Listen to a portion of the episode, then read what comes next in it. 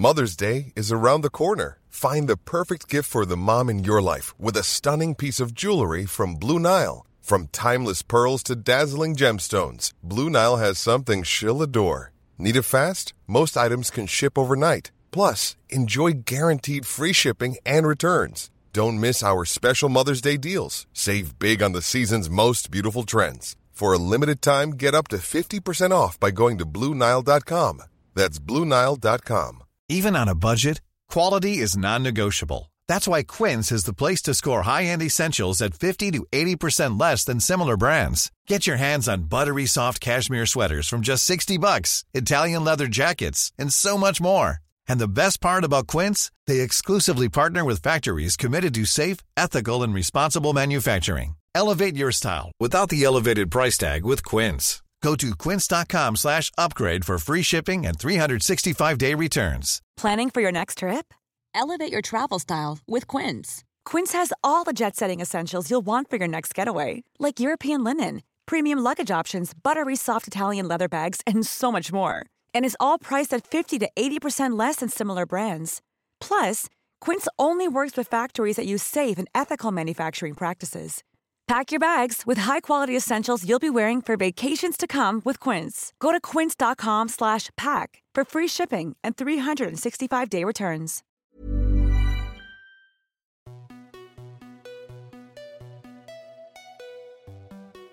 Bonjour à toutes et tous et bienvenue dans le podcast Parents informés. Je suis Charline, la créatrice de ce podcast qui a pour vocation d'offrir aux parents et futurs parents de l'information sur la grossesse, la petite enfance et l'enfance sous forme de conversations détendues avec des intervenants spécialisés. Merci à vous tous qui écoutez et merci pour vos messages. Si vous aimez ce podcast, parlez-en autour de vous et abonnez-vous sur votre plateforme d'écoute telle que Spotify ou Apple Podcast pour ne pas manquer la sortie des nouveaux épisodes. Laissez des commentaires et des étoiles si votre plateforme le permet pour dire pourquoi vous aimez ce podcast. Et si vous êtes sur les réseaux sociaux Instagram et Facebook, venez vous abonner aux pages du podcast, mettre des commentaires et partagez-le avec le suivi de parents informés. Toutes ces actions sont vraiment essentielles pour que ce podcast continue de grandir. Pour ce deuxième hors-série, je reçois Émilie, la créatrice du podcast Belle-Mère. Émilie est elle-même belle-mère depuis plusieurs années Aujourd'hui, les enfants de son compagnon Roland ont 15 ans pour Clara et 10 ans pour Joseph. Depuis deux ans, Angèle est venue agrandir la famille et a fait d'Émilie une maman comblée. Dans cet épisode, on aborde avec elle la création de cette famille recomposée et l'arrivée d'Angèle. Elle nous parle de ses origines maliennes et de comment cela l'a guidée pour son projet de naissance et sa maternité. Elle nous raconte les difficultés de l'éducation d'un enfant dans une famille dont tous les enfants n'ont pas les mêmes habitudes, mais aussi la richesse que cela peut être. Enfin, elle détaille les comptes Instagram qu'elle aime regarder, en particulier celui de S'éveiller simplement pour les activités et de Little Bunbao, compte Pépite pour la langue des signes avec les bébés et le maternage proximal, ainsi que les podcasts qu'elle aime écouter, et en particulier la matrescence et Blistory, de référence dans les podcasts de la parentalité. J'espère que cet épisode vous plaira et vous souhaite une belle écoute. Bonjour Émilie. Bonjour Charline. Et merci d'avoir accepté de participer à ce deuxième hors-série du podcast. Bah, merci de me recevoir. Avant de commencer avec toutes mes questions sur ton rôle de maman, est-ce que tu peux me présenter qui tu es et de qui est composée ta famille? Alors, je suis Émilie, j'ai 39 ans. Je suis avec un, homme qui a deux enfants déjà, enfin que j'ai rencontré qui avait déjà deux enfants, qui ont maintenant 15 et 10 ans, et on a eu ensemble une petite fille qui a deux ans. Donc oui, il y a quand même pas mal d'écart entre les, entre les enfants. Ouais, beaucoup, ouais. Ouais, vraiment beaucoup. Et est-ce que d'avoir été belle-mère avant d'être mère, ça t'a fait te poser des questions sur la maternité plus tôt? Euh, je crois pas. Je pense que j'ai toujours été assez convaincue euh, que je serais maman, en ayant bien en tête que rien ne coulait de source non plus. Mais en tout cas, je me suis toujours imaginée mère, euh, alors que j'avais pas d'appétence. Enfin, j'aime bien les gosses, mais pas non plus. Enfin voilà, non, enfin mmh raisonnablement quoi. Et en revanche, être belle-mère, je trouve que ça, hum, enfin, j'ai aussi été euh, grande. je suis sœur aussi de trois, trois jeunes euh, gens qui sont formidables, mais avec qui j'ai entre 18 et 23 ans d'écart. Donc, j'ai l'habitude de m'occuper d'enfants plus jeunes, enfin, beaucoup plus jeunes que moi et de les aimer très fort. Donc, du coup, être belle-mère, c'était plus dans la continuité de, de mon rôle de sœur finalement que dans mon rôle de, de, maman. en tout cas, j'y vois plus de points communs parce qu'il y a un côté un petit peu tutorat sans le côté. Enfin, je m'inquiète pas du tout pour mes sœurs et mon frère, et je m'inquiète pas du tout pour mon beau-fils et ma belle-fille. L'inquiétude, c'est un truc que j'ai découvert avec la maternité. ouais. Ils avaient quel âge les enfants de ton compagnon quand tu les as rencontrés? Ils avaient 10 et 5 ans. Et ça s'est super bien passé. La chance que j'ai eue, c'est que j'étais pas la, la, femme juste après la maman. Enfin, mmh mon mec avait eu une autre amie avant moi. Je trouve que c'est moins dur quand même comme ça, parce qu'on est moins celle qui, qui, a, qui a pu séparer ou en tout cas qui, qui les oblige à faire le deuil de la, de la relation de leurs parents. Et non, ça s'est super bien passé. J'étais super bien accueillie, même si mon, mon beau-fils, dans les premières semaines où j'ai été officiellement l'amoureuse de papa, il m'avait dit «Ah, bah, Du coup, c'est bête, t'auras pas d'enfant vu que je suis le petit dernier. ok. Oups. et, et, comment ils ont réagi quand, quand vous leur avez annoncé que vous alliez y avoir un enfant? Carla, qui, a, qui avait 12-13 ans à l'époque, était catastrophée parce qu'elle avait déjà euh, raisonnablement bien vécu l'arrivée de son petit frère, euh, qui, qui avait euh, précipité la fin de l'histoire de ses parents. aussi, donc on peut la comprendre. et Joseph, en revanche, était ultra content. parce qu'une fois qu'il m'avait fait cette petite phrase, après, un ou deux ans après, il nous, il nous tannait le cuir pour qu'on ait un, un enfant ensuite. D'accord. Donc il était passé un petit peu de l'autre côté de la barrière. Mais ce qui est marrant, c'est qu'une fois qu'Angèle est née, ça s'est complètement inversé car là, assez mal. Enfin, elle n'avait pas forcément envie d'avoir une, nouvelle petite sœur ou un nouveau petit frère. Et à la fois, elle était très curieuse de la grossesse. Elle me touchait beaucoup le ventre. Euh, elle me demandait si j'allais bien. Enfin, elle était euh, trop chouquette, euh, prévenante. Et à la fois, elle avait des crises d'angoisse parce que encore un nouvel enfant. J'imagine que ça a réveillé aussi ses, craintes de, petite fille quand ses parents se sont séparés, tout ça. Et en revanche, Joseph s'en foutait un peu de la grossesse et avait hâte de pouvoir jouer au Lego euh, avec sa petite sœur. Sauf que euh, bah, quand Angèle est née, elle jouait pas au Lego. ça, ça, ça, joue pas au Lego tout de suite. Voilà, donc du coup, il s'est rendu compte que c'était pas si fun, euh, qu'un bébé ça pleurait, qu'on jouait pas, que ça prenait vachement de temps à ses parents. Donc lui a très mal vécu l'arrivée d'Angèle, alors que Carla, en revanche, a été euh, une super alliée, enfin, il est toujours d'ailleurs, euh, dans, dans, tout ça, dans toute cette aventure à, trois enfants, du coup. D'accord. Est-ce que tu t'étais préparée à être enceinte? Est-ce que c'était quelque chose que tu avais réfléchi, sur lequel tu t'étais renseignée? Ou est-ce que finalement euh, c'est venu soit par surprise, soit comme ça, parce que vous aviez décidé, mais sans spécialement y réfléchir? Alors moi, je fais pas de plan de carrière, je fais pas de plan de vie. En revanche, j'écoute beaucoup euh, les gens, mon entourage. Euh, je suis, j'ai 12, j'ai des copines et des amis. Et euh, j'ai eu ma fille à 36 ans, donc beaucoup d'entre elles avaient déjà eu des enfants. D'accord. Donc je me suis pas préparée à proprement parler, mais en revanche, je me suis rendu compte qu'en écoutant toutes mes potes et leur expérience, j'avais attrapé des choses qui m'avaient fait mm, qui m'avait fabriqué mes certitudes et mes envies en tout cas pour ma grossesse, pour mon accouchement et pour la suite aussi. Donc euh, et puis aussi euh, je pense que c'est important pour moi et je l'ai découvert enceinte. Euh, ma mère est bretonne, mon père est de Bamako, de, du Mali.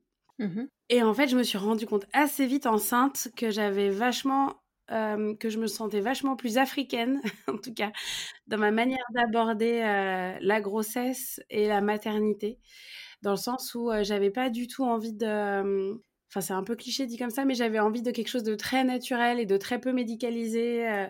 j'étais très vite sûre que j'allais allaiter. Enfin, j'étais très vite sûre que j'allais être sur du portage, sur du maternage proximal, sans mettre les mots. Mais, euh, mais très vite, j'ai demandé à ma belle-mère de me filer un pagne pour euh, m'apprendre à le mettre euh, ma fille dans le dos. Enfin, j'avais très vite ça, en fait, de manière assez naturelle et organique, mais aussi, encore une fois, en attrapant des choses par-ci, par-là avec mes copines. Ouais, du coup, finalement, ce côté-là, il t'a beaucoup servi et il t'a beaucoup guidé dans ta grossesse.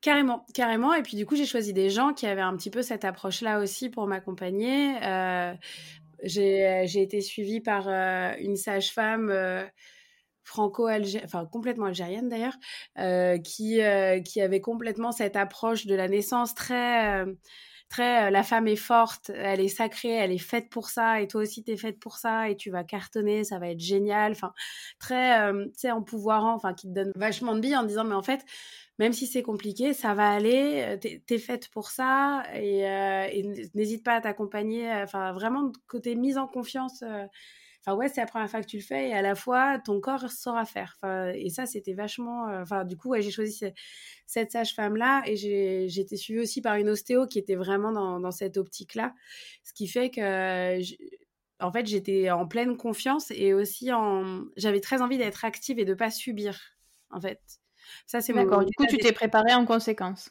Ouais, exactement. Sachant que ne pas subir, ça veut juste. Enfin, du coup, ça nécessitait de se renseigner un petit peu, de mmh préparer. Donc, j'ai fait un projet de naissance qui n'a pas du tout été suivi, mais au moins, je savais, tu vois. Enfin, c'est, euh, j'avais mis en place des. des enfin, j'étais préparée et j'étais préparée à que ça ne se passe pas comme je l'avais, je l'avais préparé aussi, tu vois.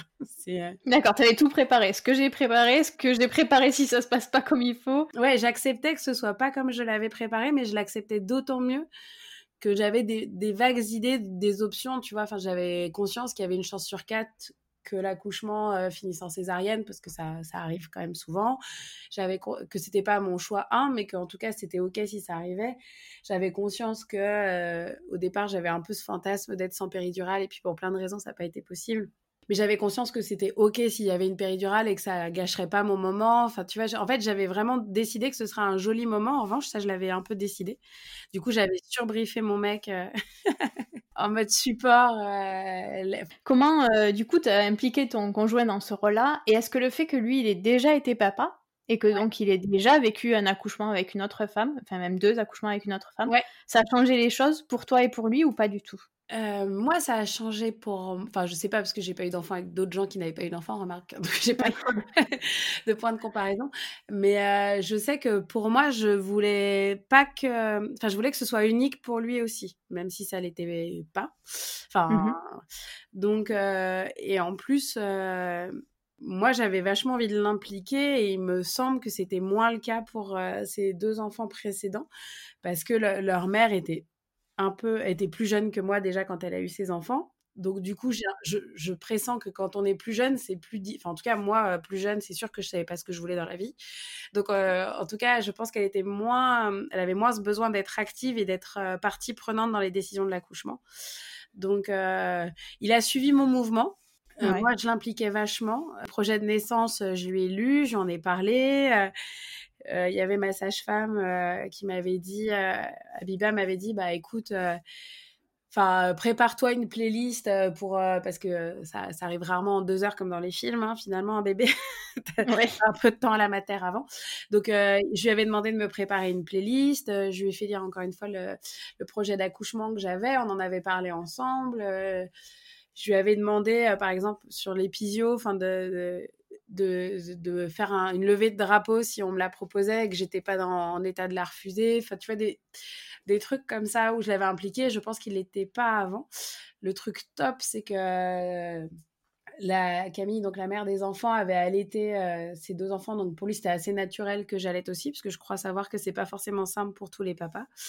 Ouais. Euh, l'allaitement. Donc, euh, donc ouais, donc moi je l'ai impliqué comme ça. Après, il était plus suiveur qu'initiateur. Il avait assisté au cours de préparation à la naissance alors j'en ai pas tant eu que ça. Déjà euh, parce que enfin moi où j'étais à la PMI, c'était le mardi de 13h à 14h, enfin c'est des moments pas hyper pratiques.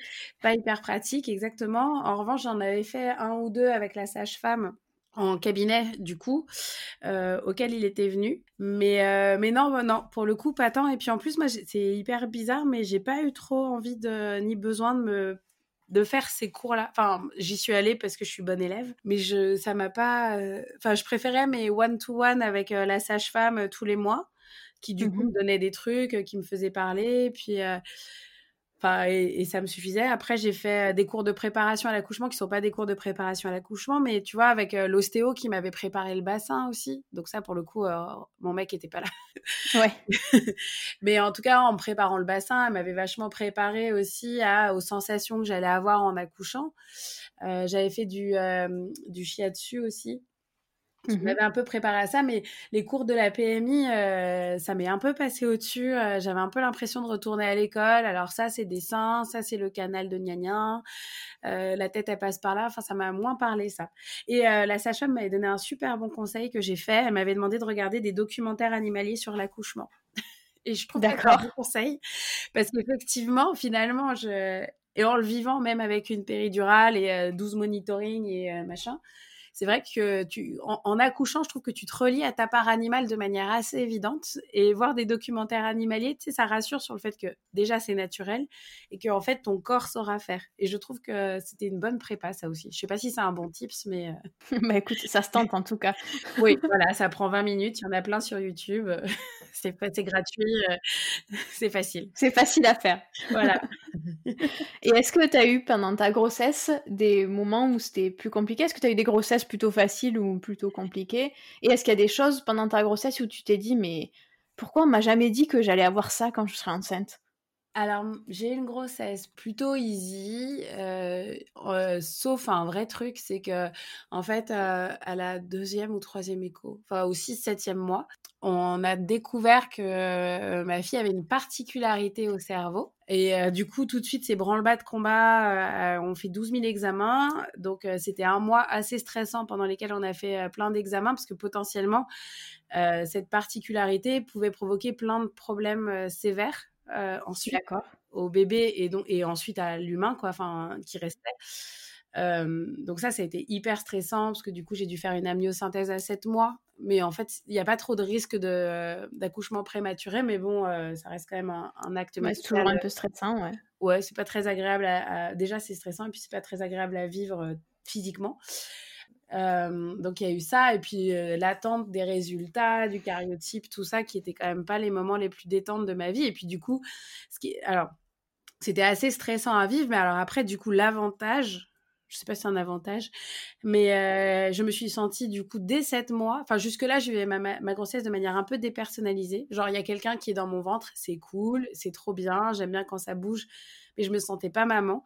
Mais à partir du moment où la vie de mon bébé était en à risque, enfin bah, là, pour le coup, je me suis sentie maman euh, très, très fort. Très, très fort. Et j'ai eu aucun. Du coup, quand elle est née, enfin, déjà, quand on a eu les résultats, que ça allait, gros soulagement. Et puis, quand elle est née, j'ai pas du tout. Enfin, je, c'était déjà ma fille. Enfin, il n'y a pas du tout eu ce temps de latence qu'on peut avoir, je, crois, parfois, mmh euh, où, on regarde un peu son enfant comme un étranger. Pour le coup, c'était, euh, c'était ma fille. J'étais ravie de la voir avec tout qui fonctionne quelque part, tu l'avais déjà rencontré euh, à ce moment-là, quoi. Bah, en tout cas, quand euh, on, avait fait un peu d'apto euh, avec, avec mon mec.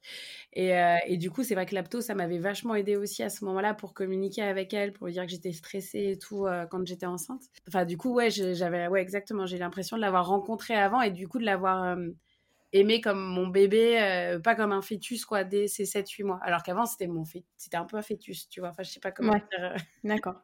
Oui, je vois bien. Et est-ce que tu t'étais préparée au postpartum à ce qui arrive après, une fois que tu rentres de la maternité et que tu te retrouves chez toi avec ton nouvel enfant? Alors j'avais conscience de ça, j'avais conscience que ça pouvait être compliqué, euh, que ça pouvait même être une dépression parce que j'ai eu des potes qui en ont eu. Après je suis assez au jour le jour donc je me suis dit wait and see. Mon mec avait pris ses 10 jours de congé paternité euh, à la sortie de la mater. Et puis, j'ai eu la bonne idée de. je sais pas si c'est une bonne idée, mais j'ai accouché un vendredi. Donc, du mmh coup, euh, il l'a pris à partir du lundi. Donc, il a été. Euh, enfin, pas mal de temps. Enfin, vu, vu qu'on est en France, quoi. Oui. Proportionnellement à ce qu'on peut avoir, c'était pas mal de temps. On a optimisé, en tout cas, le, le congé paternité. donc, ça allait. et non, moi, j'ai en fait, je crois que j'étais tellement soulagée de mon bébé. Et puis, je crois que du coup, euh, comme, comme j'ai allaité, alors c'est pas le cas pour tout le monde, mais pour moi, l'allaitement a été hyper facile. Ça, euh, tout s'est calé super facilement, euh, naturellement, à part la montée de lait qui m'a vachement surprise. Dans quel sens? Parce que je pensais pas que j'allais avoir des, des seins en parpaing, en fait. je m'y attendais pas du tout. mais alors, je n'étais pas préparée.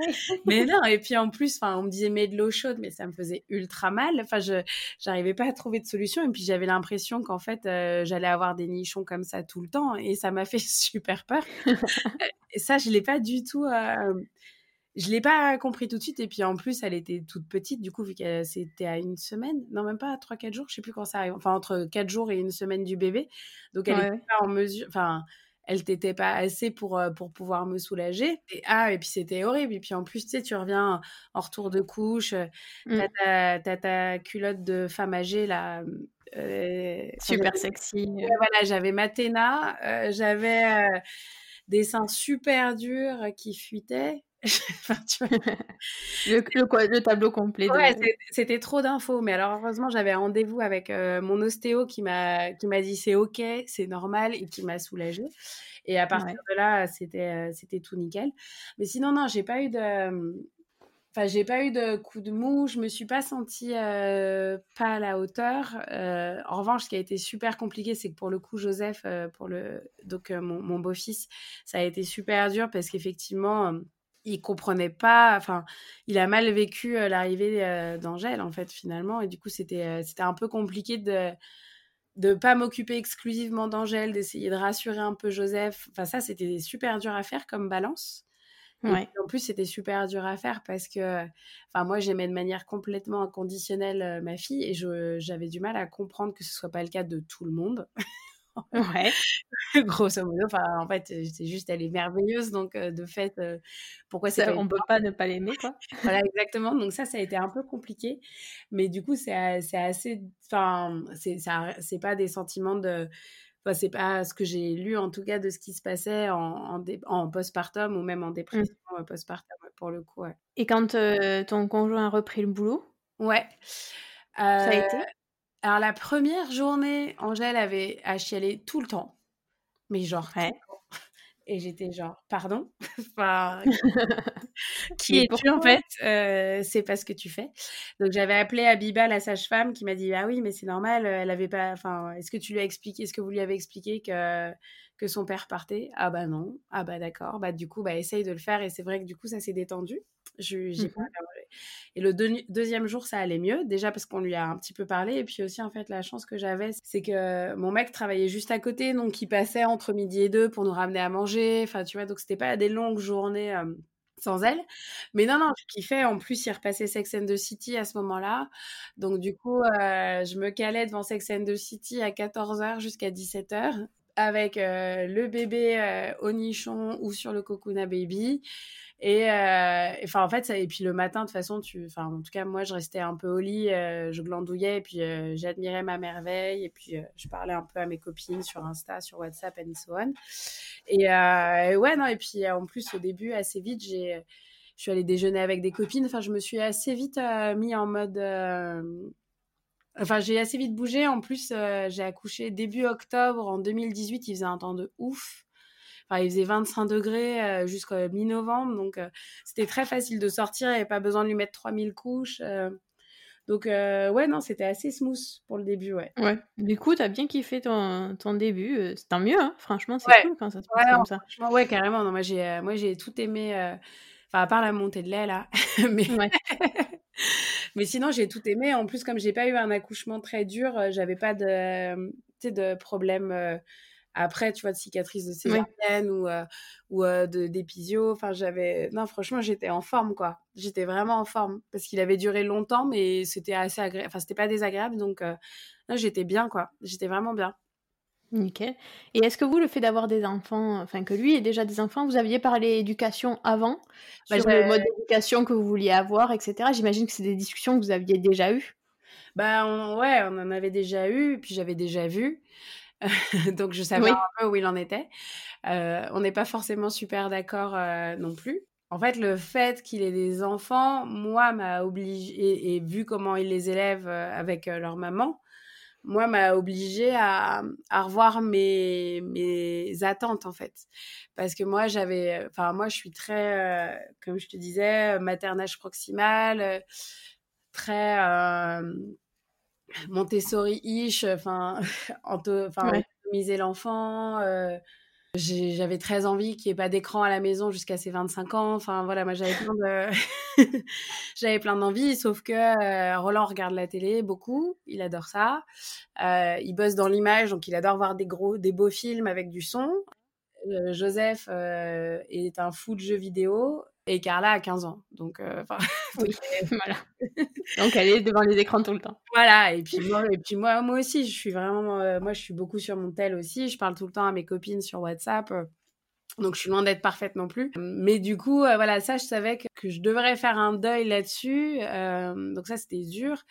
Donc, moi, je suis très, comme je disais, je suis très sur j'essaye de parler, tu sais, en positif, pas dire euh, ne pas faire, mais euh, plutôt fait. Enfin, tu vois, genre, euh, pas ne tape pas, mais plutôt caresse. Enfin, tu vois, j'essaye de, mmh. de, faire attention à ça. Mais parce que je suis, j'essaye d'être rigoureuse dans ce que je dis en général, et a fortiori à, à mon tout petit. Et lui, il a moins cette culture-là parce que c'est il a moins cette culture là d'avant enfin déjà en général quand il parle en général mais donc a fortiori quand il parle à un bébé et donc ça du coup ça a été un peu dur pour moi alors mmh après, j'ai appris que c'est par l'exemple qu'on apprend. Ça marche pour les bébés, mais aussi pour son mec. D'accord. donc, donc, du coup, effectivement, donc finalement, j'essaye de, de, faire ce en quoi je crois le maximum, même si je rate, bien sûr, souvent. Mmh et, et, mine de rien, je me rends compte que petit à petit, bah, Roland le fait aussi plus ou moins mal, enfin pas, pas malgré lui, mais en fait parce qu'en fait on, on s'imite tous les uns les autres et on se mime tous quoi. Et euh, donc euh, donc ça va, mais c'est vrai que parfois c'est un petit peu compliqué euh, parce que parce que tu vois, enfin par exemple moi je crois pas du tout au caprice au concept de caprice. Parfois Joseph ou Carla quand Angèle qui a deux ans et des brouettes va donc et dans le et au moment où en tout cas ses émotions sont un petit peu fortes, ils vont dire arrête de faire un caprice et moi là, j'ai envie de dire non, c'est pas ce qui se passe. Et à la fois, voilà, c'est, enfin, c'est son frère, c'est sa sœur, c'est son père, et c'est comme ça qu'il voit les choses. Et, je peux pas, euh, je fais de mon mieux à moi, c'est déjà mal. Et, euh, et, et, voilà, mais c'est vrai que parfois c'est ultra frustrant. Ouais, c'est difficile la différence d'éducation comme ça dans les familles. Bah ouais, et puis surtout comme c'est une semaine sur deux, enfin tu sais, tu t'as beau instituer, euh, mettre des trucs en place, déjà c'est dur d'être d'accord avec son mec, je trouve. oui. je trouve que c'est déjà dur. D'être d'accord avec l'ex de ton mec, c'est super dur. Ça rajoute une couche. voilà. Et surtout quand tu ne parles pas vraiment de ça, éducation. Et puis en plus, tu vois, enfin, le gros effet chez eux, tu vas pas non plus euh, faire toc toc toc. J'aimerais bien que tu défasses tout parce que ça m'arrangerait. Donc effectivement, on s'adapte tous euh, les uns aux autres, mais euh, c'est vrai que c'est un petit deuil. C'est vraiment un petit deuil pour le coup. Ça rajoute une composante à la famille qui est pas toujours simple à gérer, effectivement. Ouais, ouais, et puis c'est. Euh, enfin, là, je t'en parle détendu, mais il y a des moments où je l'étais moins. Hein. Enfin, tu vois. Oui, je veux bien croire. mais j'ai accepté, en fait, et c'est aussi ça le truc chambé avec. Euh, enfin, moi, en tout cas, j'ai eu besoin de ça pour l'apprendre. Enfin, je trouve qu'un enfant, ça t'apprend aussi le lâcher prise. Et pour le coup, voilà, j'apprends aussi à lâcher prise là-dessus, sur mes principes, sur le pas d'écran, sur le. Euh, je voudrais qu'elle grandisse dans une société bienveillante où tout le monde lui parle gentiment parce que c'est comme ça qu'on devrait se parler dans la vraie vie. Enfin, j'ai compris que c'était euh, pas complètement possible. Et puis en plus, enfin, je te dis, moi, j'ai euh, entre 18 et 23 ans d'écart avec mes frères et sœurs. Donc, je découvre complètement le principe de fratrie, de ce que ça peut avoir d'intense comme rapport. Mmh et c'est des choses que je comprends pas du tout. En plus, il se trouve que mes deux sœurs et mon frère s'entendent super bien. Donc, j'ai jamais vu ça, alors que c'est vrai que, bah, en fait, je pense que c'est assez euh, peu classique, en fait, que des frères et sœurs s'entendent aussi bien que mes sœurs et mon frère. Mais pour moi, c'était ça qui était normal. Et je me rends compte qu'en fait, oui, les, les frères et les sœurs, euh, ça ça gueule, ça se tape, ça se réconcilie, euh, et à la fois ils supportent pas quand on engueule l'un des leurs, ou parfois ils en profitent pour faire l'enfant le plus mignon. Et ça, c'est des trucs que je découvre euh, complètement, et je suis genre mais pourquoi? Quelle perte d'énergie Et ça, c'est une vraie découverte pour le coup, la fratrie. Ah ouais, c'est une vraie découverte que je que je découvre, que je comprends pas toujours, mais euh, mais pourquoi pas et quand c'est comme ça, quand tu as des questionnements, est-ce qu'il y a des supports vers lesquels tu te tournes ou est-ce que tu te fies à ton instinct? Est-ce qu'il y a des, des supports d'informations que tu regardes en particulier? Alors, j'essaie de me faire confiance, mais aussi, euh, alors moi, ma source d'information, si on peut parler information, c'est vachement Instagram, en fait, assez vite. J'ai suivi des, euh, bah, plutôt des mères que des pères, parce qu'il n'y en a pas non plus tant que ça euh, à mon sens. Enfin, je crois. Il y en a de plus en plus, mais effectivement, il y a, quand même beaucoup plus de comptes de mamans. Ouais, c'est ça. Donc, je suis des mamans avec qui j'ai des affinités sur justement ces principes de base et qui, mine de rien, me nourrissent euh, de manière un peu instillée, quoi, euh, un petit peu tout le temps et qui me confirment et me confortent euh, quand j'en ai besoin sur des choix. Parfois, j'ai pu lire des bouquins au, début, au tout début de ma grossesse et au tout début de la vie d'Angèle, des bouquins sur le sommeil parce qu'elle dort pas. ouais. Et alors, finalement, je me suis rendu compte que personne n'avait de réponse, donc j'ai laissé tomber. J'avais lu euh, des trucs. Euh, alors, j'ai la chance, j'ai une super collègue qui lit tout pour moi et qui me fait un peu des fiches de lecture ensuite. Tout Yoga, Gegen et Enco. Donc, c'est trop cool. Je me nourris aussi pas mal de podcasts. Donc, ça peut être la matrescence. bah, du coup, ça va devenir toi aussi. ça peut être j'ai écouté quelques Bliss Stories, mais c'est pas trop sur la parentalité, donc euh, pas trop là-dessus. Et, euh, et, aussi, de temps en temps, euh, j'hésite pas, quand j'ai une petite question ou quoi, bah, j'en parle avec mon mec, bien sûr, mais après, on n'est pas forcément... c'est un peu compliqué parfois de... De, de, parler de ce qui est compliqué dans la fratrie, parce que pour lui, c'est normal qu'il se, se tire la bourre, alors que pour moi, c'est une perte d'énergie pour tout le monde. et euh, donc parfois, je me fais aider aussi euh, par un thérapeute pour essayer de comprendre et puis aussi comprendre pourquoi ça m'affecte autant, alors qu'en soi, euh, bah c'est comme ça quoi. Enfin, c'est leur, ils fonctionnent comme ça et c'est pas moi qui vais changer leur fonctionnement intrinsèquement. Enfin voilà. Donc donc parfois, je me fais aider plus pour pour mieux supporter comment ça se passe et le rapport le rapport Enfin, pourquoi ça provoque euh, des, choses chez moi, de la tristesse ou de la colère, ou pourquoi j'ai besoin d'intervenir, alors que, en fait, finalement, assez souvent, les conflits se règlent tout seuls. Enfin, tout sans moi, en tout cas. ni sans leur, et sans leur père aussi. Mais, euh, mais ouais, non, c'est, en fait, la lecture, euh, je, déjà, j'ai, j'ai pas le temps. J'aimerais faire Et c'est vrai que le temps que j'ai, je, je préfère lire des romans maintenant. Ouais.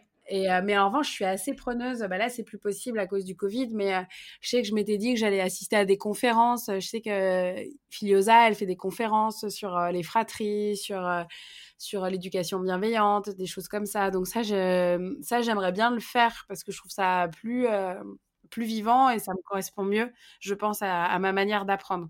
Et sur les comptes Instagram dont tu parlais tout à l'heure, est-ce qu'il y en a un ou deux en particulier que tu aimes particulièrement? Alors j'aime bien regarder euh, le compte d'une maman qui a trois enfants, qui fait l'école à la maison, qui s'appelle S'éveiller simplement. Euh, même si elle me fout vachement de complexe. Enfin non, c'est pas vrai, mais même si je me... Non, en plus, je, je compare pas trop les enfants, mais c'est vrai que c'est super drôle de voir... Euh, elle a un fils qui a peut-être deux, trois mois de moins qu'Angèle. Et le mec, il fait déjà des poiriers. Non, mais il déconne, mais il est genre génial, quoi. mais c'est genre il fait des trucs de ouf enfin je trouve il fait des trucs de ouf pour son âge mais en fait ça donne vachement d'idées d'activités que j'applique pas du tout mais euh, je trouve ça bien quand même de le savoir en, cas d'urgence Très bien. Et euh, je sais que je regardais beaucoup quand Angèle était plus petite euh, Little Bun Bao parce qu'elle fait de la langue des signes pour les kids, pour les petits, pour les bébés. Oui. Et, on en a fait pas mal avec Angèle. Du coup, c'était cool d'avoir ça. Et puis elle, elle est aussi à Donf, maternage proximal. Elle est géniale. Ouais, elle est vraiment cool. Elle est vraiment euh, impressionnante. Ouais, elle est vraiment super chouette. Ok. Alors pour finir, j'ai deux questions. Ouais. Euh, la première, c'est quelle est la plus grande joie que tu as ressentie depuis que tu es maman? Ok. Est-ce qu'il y a un truc en particulier qui t'a marqué? Ou un truc au quotidien où tous les jours tu te dis ah mais ça c'est vraiment génial Franchement, je... enfin moi j'ai rien acheté dans la maternité. Je trouve que tout est chambé. Euh, après, je trouve que ma fille me fait hurler. Enfin, il y a plusieurs choses. Oh là là, c'est dur de choisir un. elle me, alors je vais en prendre deux. Elle me fait des câlins. Elle fait des câlins et des déclarations d'amour extraordinaires. Et ça, c'est le truc le plus euh, waouh du monde. Et elle danse comme une déesse. Enfin, elle danse beaucoup et ça me fait. Elle danse et elle chante tout le temps et ça me fait énormément rire. Et j'adore qu'elle me fasse rire en fait. Je, trouve ça génial que ce soit déjà un être humain avec une personnalité et qui en plus soit qu'elle ait décidé d'être, enfin qu'elle ait décidé qu'elle soit rigolote. Je, suis ravie quoi. Je, j'aime l'humour. Ça me fait vraiment plaisir. Ok. et la deuxième question, c'est si tu devais prévenir les futurs parents qui ne sont pas préparés sur le postpartum, qu'est-ce que tu leur dirais? Euh, Que ça passe Accrochez-vous, ça passe. Mais oui, mais en fait, comme tout, euh, quand c'est génial ou quand c'est moins génial, enfin, c'est, euh, il y, a y a une fin en fait. Mais c'est vrai que c'est le plus dur de pas de pas savoir quand il y a une fin, mais en fait, tout passe et il faut pas hésiter à se faire accompagner. En tout cas, le, silence n'est pas d'or, pas du tout. Il faut pas hésiter à parler, à se faire aider. Enfin, parce que ouais, d'expérience, je sais que certaines de mes potes qui l'ont vécu n'en ont pas forcément parlé et euh, du coup, c'est con. Enfin, c'est, c'est pas con, genre euh, bête, mais c'est dommage parce que je pense que c'est en parler, euh, l'assumer, c'est aussi une manière d'aider, enfin, d'aller vite vers le mieux, quoi. Ouais, de s'aider et d'aider sa famille, quoi. Ouais, exactement. En tout cas, il n'y a pas, c'est, enfin, il y a pas de honte et mais c'est, mais je crois savoir que c'est dur, c'est, c'est dur de l'assumer, mais ouais. Donc en tout cas, ça passe. Ça, c'est sûr que ça passe. Ouais. Quoi qu'il arrive, tout finit par arriver. Bah oui, parce qu'en plus, c'est hyper conjoncturel. C'est lié à, l'arrivée de ce nouveau, nouvel être, c'est lié aux hormones, enfin plein de trucs qui, se, qui vont se réguler de toute manière, en fait. De mmh. fait. Donc, euh, patience est mère de toutes les vertus. Même si c'est dur. ok. Bah écoute, je trouve que c'est une belle conclusion. On peut finir là-dessus. bah si ça te va, ça me va. bon, bah super. Merci beaucoup. Bah de rien, merci à toi pour toutes ces questions. Cet épisode touche à sa fin. Encore un très grand merci à Émilie de s'être confiée sur sa maternité. Dans son super podcast, Émilie donne la parole aux belles-mères sans tabou sur cette configuration familiale un peu moins classique et pourtant de plus en plus courante. Vous pouvez retrouver le podcast d'Émilie sur les mêmes plateformes d'écoute que ce podcast Parents informé. N'hésitez pas à aller y jeter un œil ou plutôt une oreille. J'espère que cet épisode vous a plu. Si c'est le cas, parlez-en autour de vous, à vos amis qui pourraient être intéressés sur vos réseaux sociaux. Parlez-en également à votre sage-femme, votre médecin généraliste, votre pédiatre ou tout autre professionnel qui vous accompagne afin qu'à leur tour ils puissent en parler à d'autres parents. Si vous n'êtes pas sur les réseaux sociaux et que vous souhaitez recevoir une notification à la sortie des nouveaux épisodes, n'hésitez pas à m'envoyer un mail à l'adresse parentinformé@gmail.com. Vous pouvez retrouver tous les épisodes ainsi que leurs notes classées par âge et par catégorie sur le site internet www.parentinformé.fr. Rendez-vous au prochain épisode et d'ici là, prenez soin de vous.